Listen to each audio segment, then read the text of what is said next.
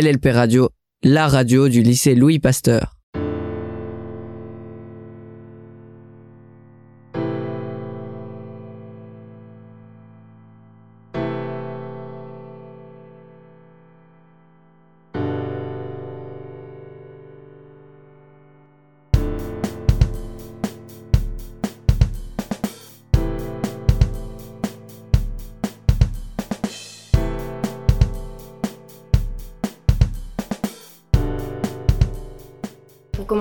Vous est venu ce projet de librairie théâtre et féministe?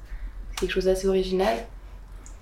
Oui, tout à fait. Euh, mais ce sont des spécialités qui vont très bien ensemble, ce qui est assez rassurant. Euh, mais pour revenir un peu à la genèse du projet, on va dire, il faut se rendre compte qu'en fait la librairie, à l'époque où je l'ai reprise, donc en janvier 2012, s'appelait Dialogue Théâtre et faisait partie, tout comme maintenant, hein, mais des quatre dernières librairies spécialisées en France en art du spectacle.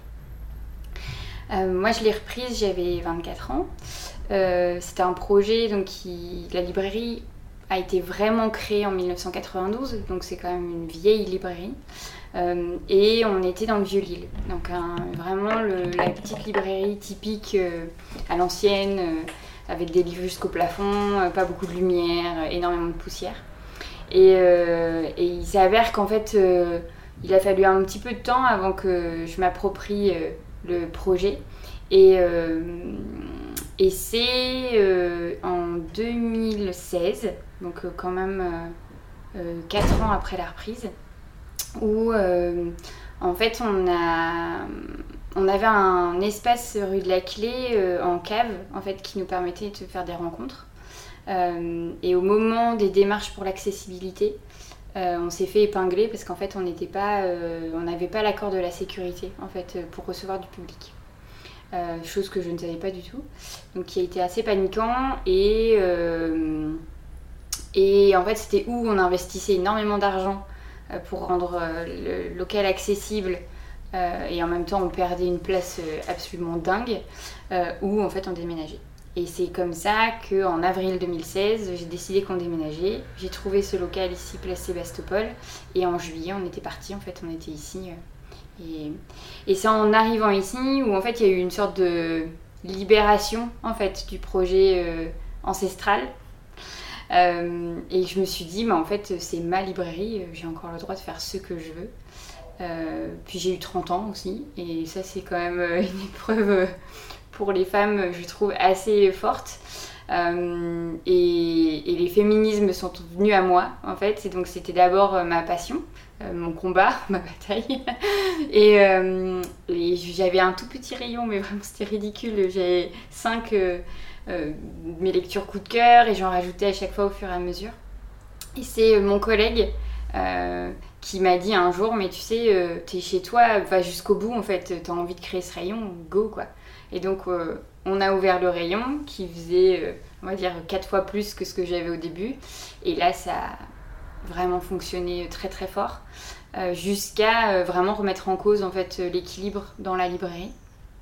Et c'est ainsi que là, bah, ça fait, parce que si on est en 2020, ouais, ça va faire déjà 4 ans qu'on est ici, on va dire ça fait 3 ans où on est sur les deux spécialités.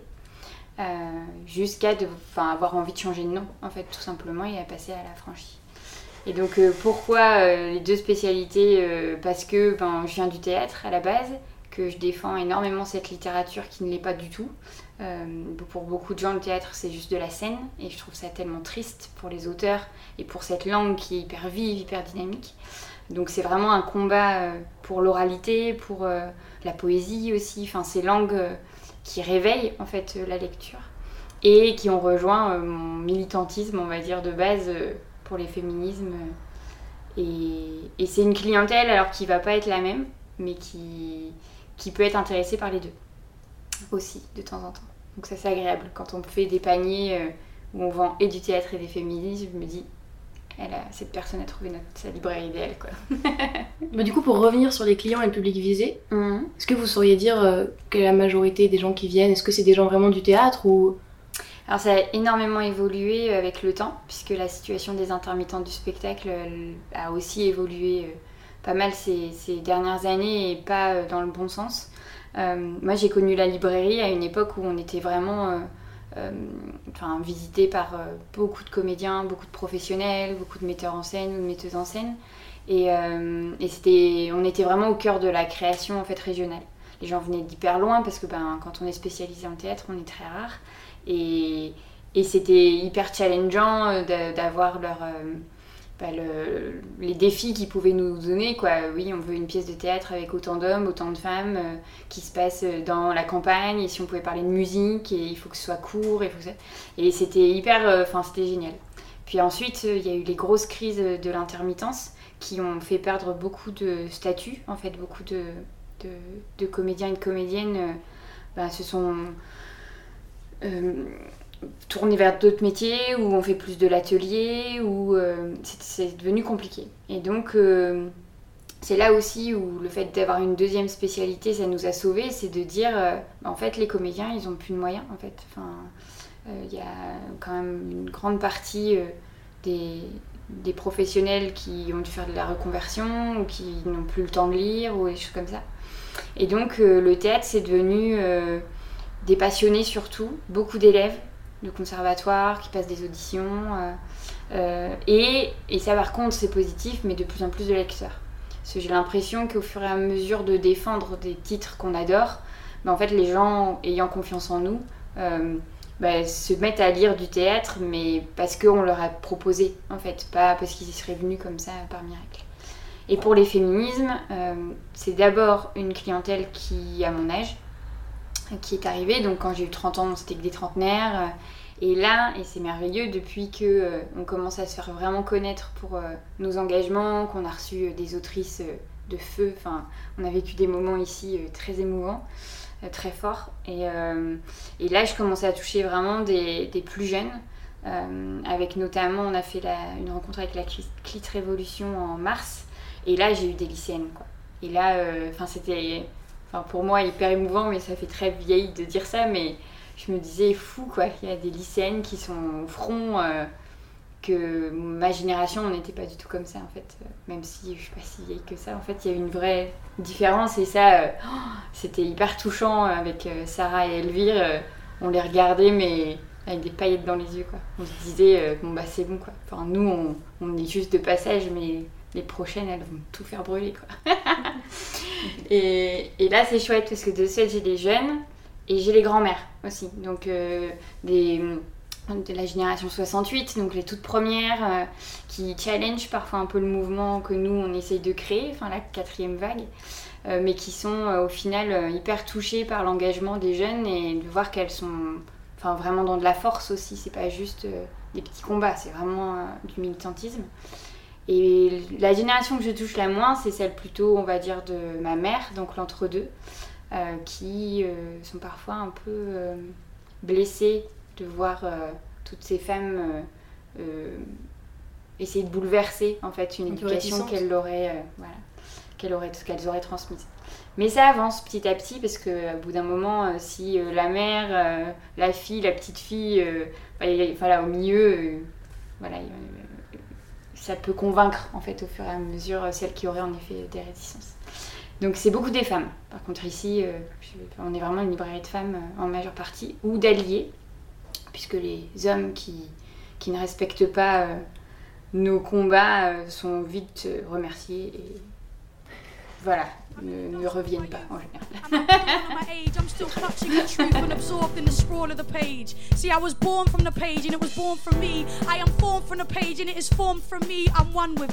I'm still clutching the truth and absorbed in the scroll of the page. See, I was born from the page and it was born from me. I am formed from the page and it is formed from me. I'm one with it. Done this since I was a young kid. Look, it's the passage I chose. And as those chapters closed, I made new chapters happen. I lacerate my skin with a passion for the rapping.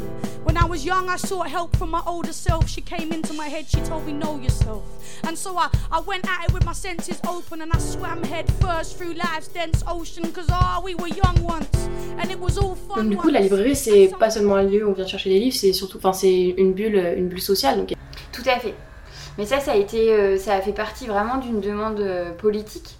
Euh, alors nous, pas de souci, ça a toujours été dans notre, enfin, dans notre ADN, on va dire. C'est, on est une librairie du, partage, on fait des lectures, des concerts, des rencontres. Enfin, je passe des heures à parler avec les gens pour déconstruire, pour se poser des questions, pour partager, etc. Je pense que c'est important en fait de recréer des liens de proximité dans un monde qui, qui est quand même très virtuel, qui est très craintif de l'autre. Et ces petites bulles, comme euh, tu dis, c'est vraiment ça, c'est de permettre aux gens de se sentir à l'aise de parler avec des inconnus, de partager des opinions, de se confronter parfois aussi à des, à des idées reçues ou, ou, des malaises ou des choses comme ça. Et, euh, et, mais pour autant, en fait, euh, la librairie de base, c'est en effet un commerce du livre. Enfin, on n'est pas censé être des animateurs de quartier. Mmh. Et c'est vraiment venu. Moi, je, enfin, je suis libraire depuis depuis 12 ans maintenant. Et on a commencé il y a 12 ans à entendre parler de ça, de ce principe d'animer un quartier et donc d'être même financé pour faire des animations. Et donc c'est le CNL ou le ministère de la Culture qui sont maintenant liés, euh, qui, euh, qui finance ça et qui récompense d'une certaine manière euh, des programmations culturelles dans les librairies.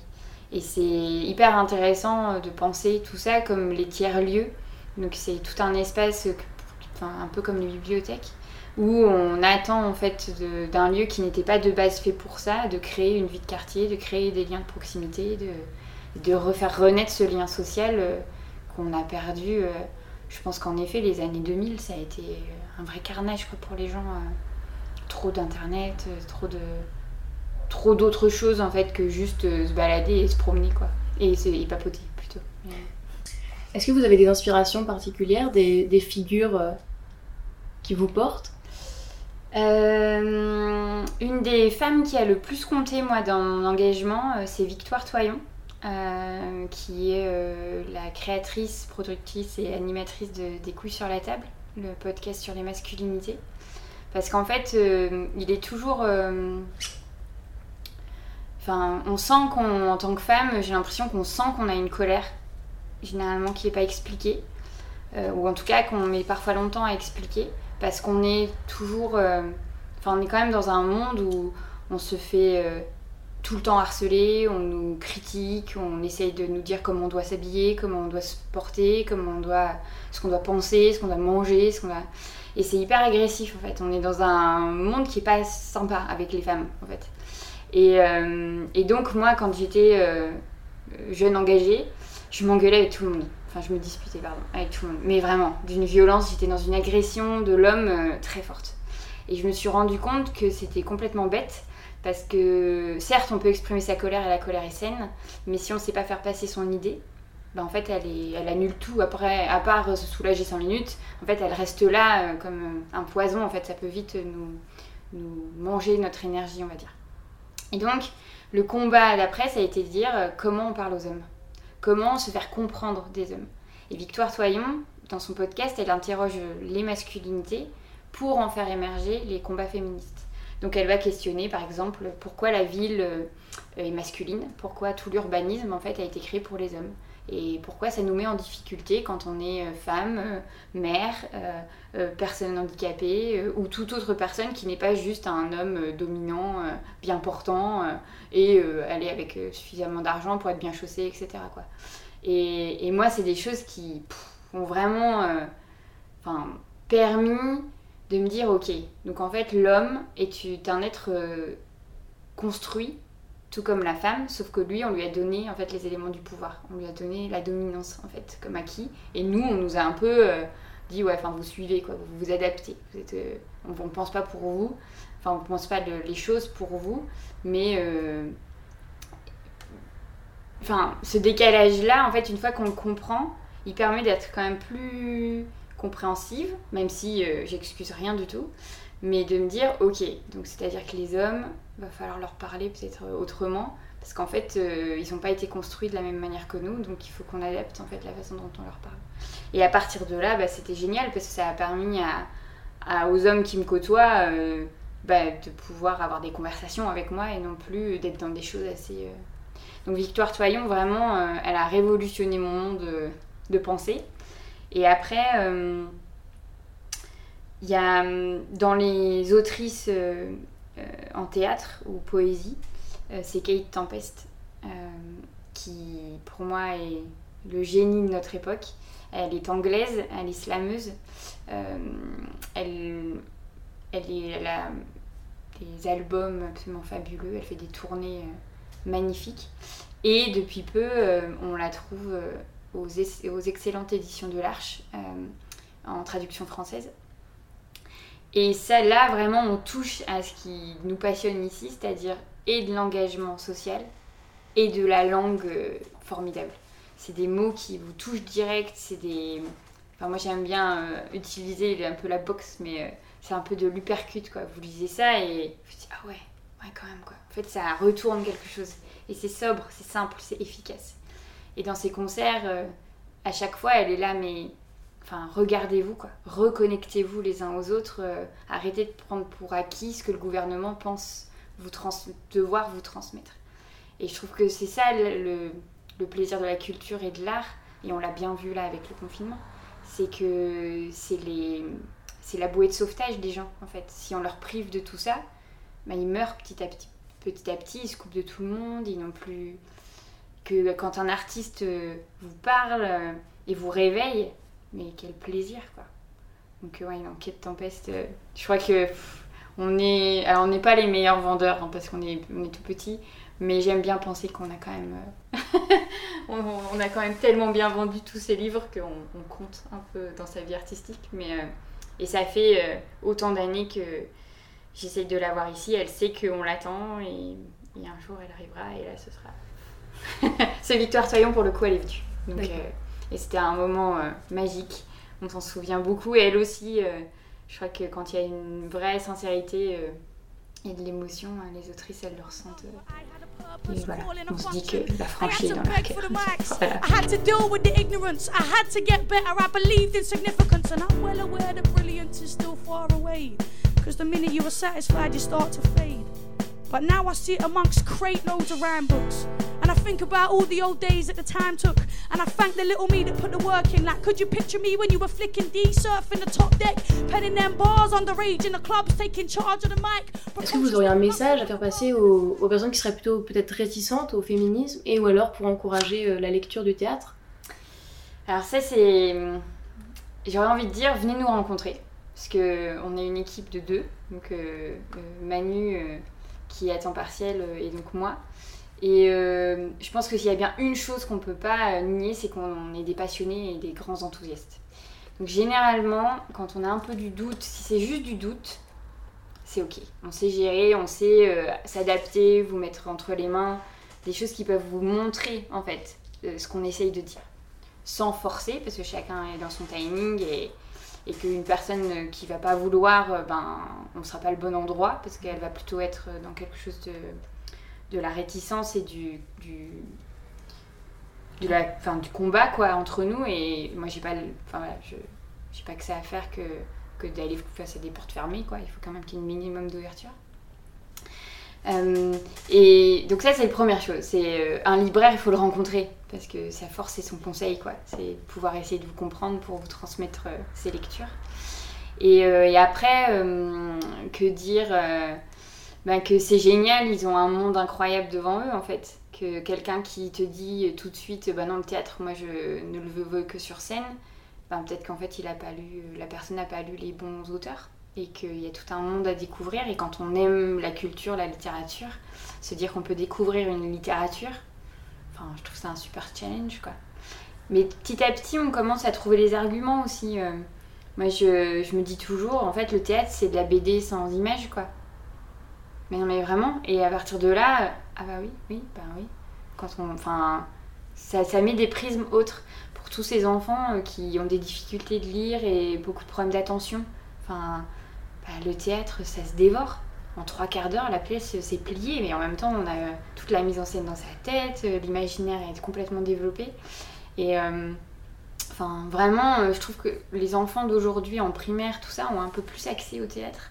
Et ça, c'est cool ça va faire des peut-être un peu moins de frustration euh, parce qu'il ben, y aura eu que Molière quoi dans leur vie euh, qui est alors on critique pas Molière mais bon peut-être pas la meilleure porte d'entrée euh, sur les textes en théâtre quoi. Enfin je pense que j'aurais eu d'autres idées à leur faire lire.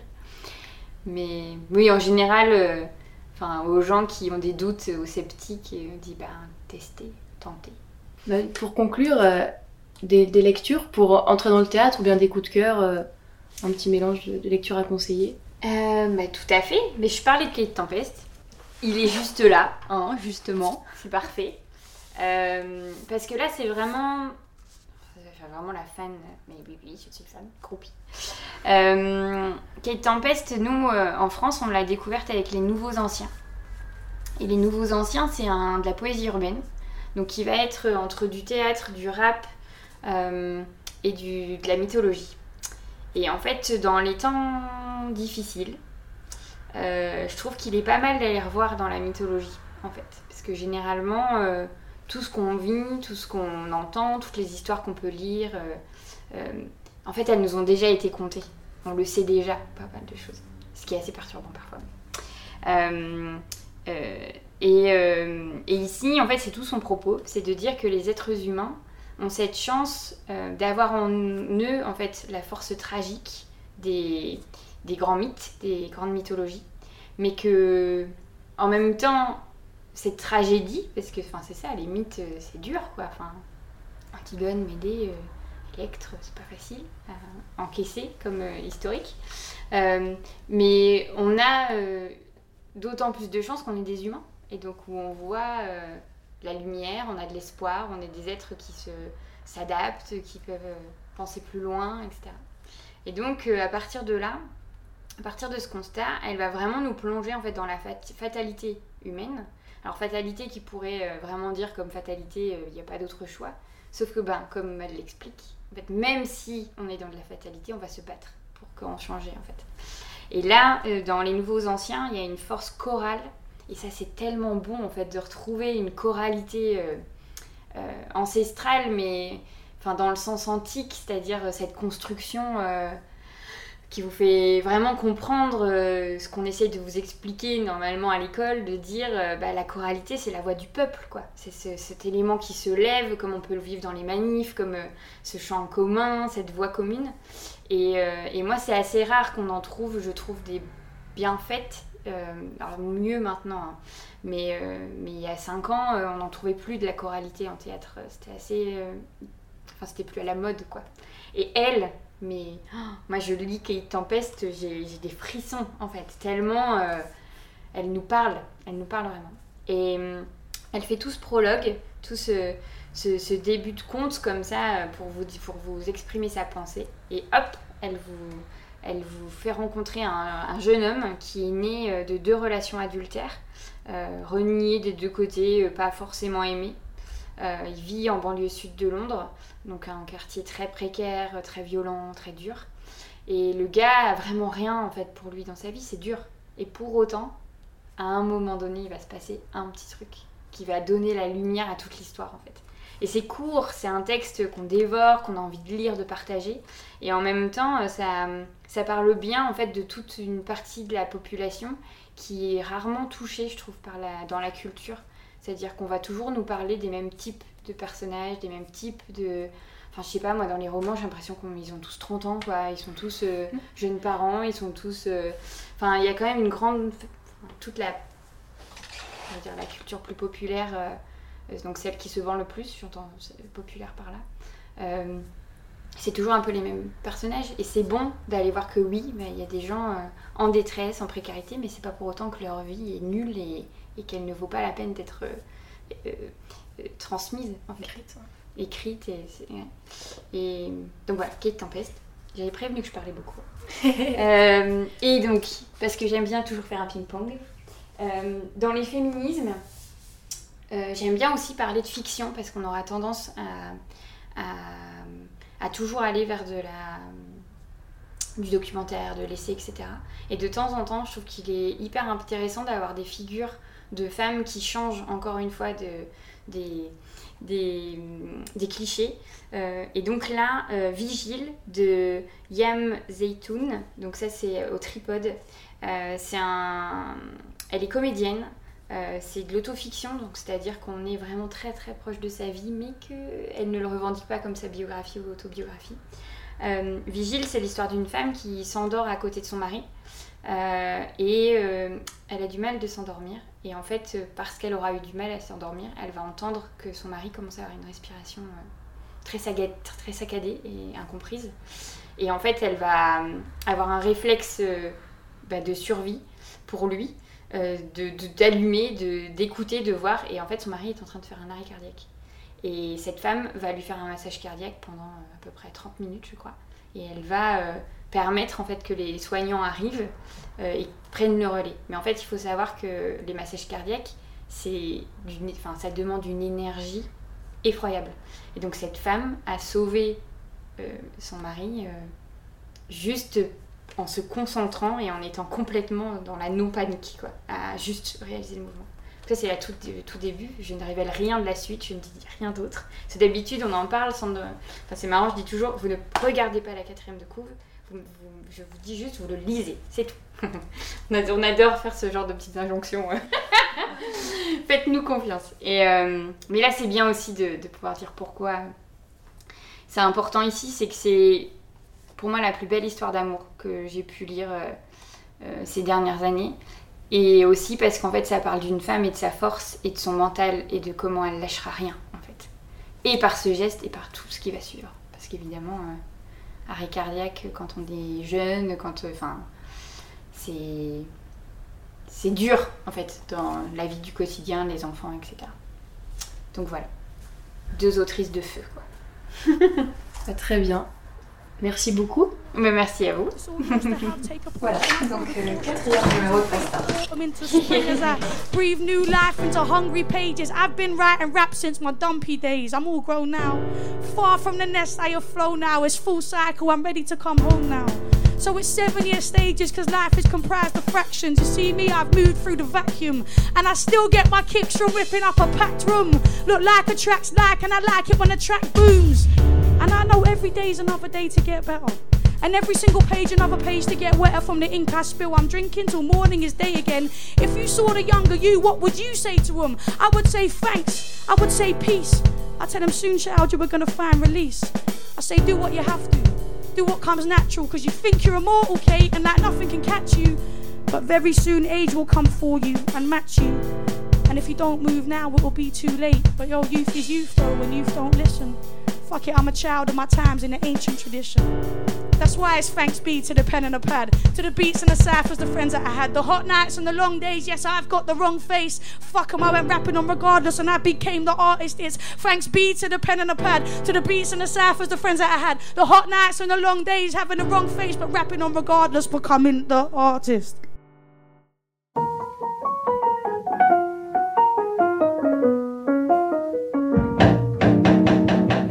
LLP Radio, la radio du lycée Louis Pasteur.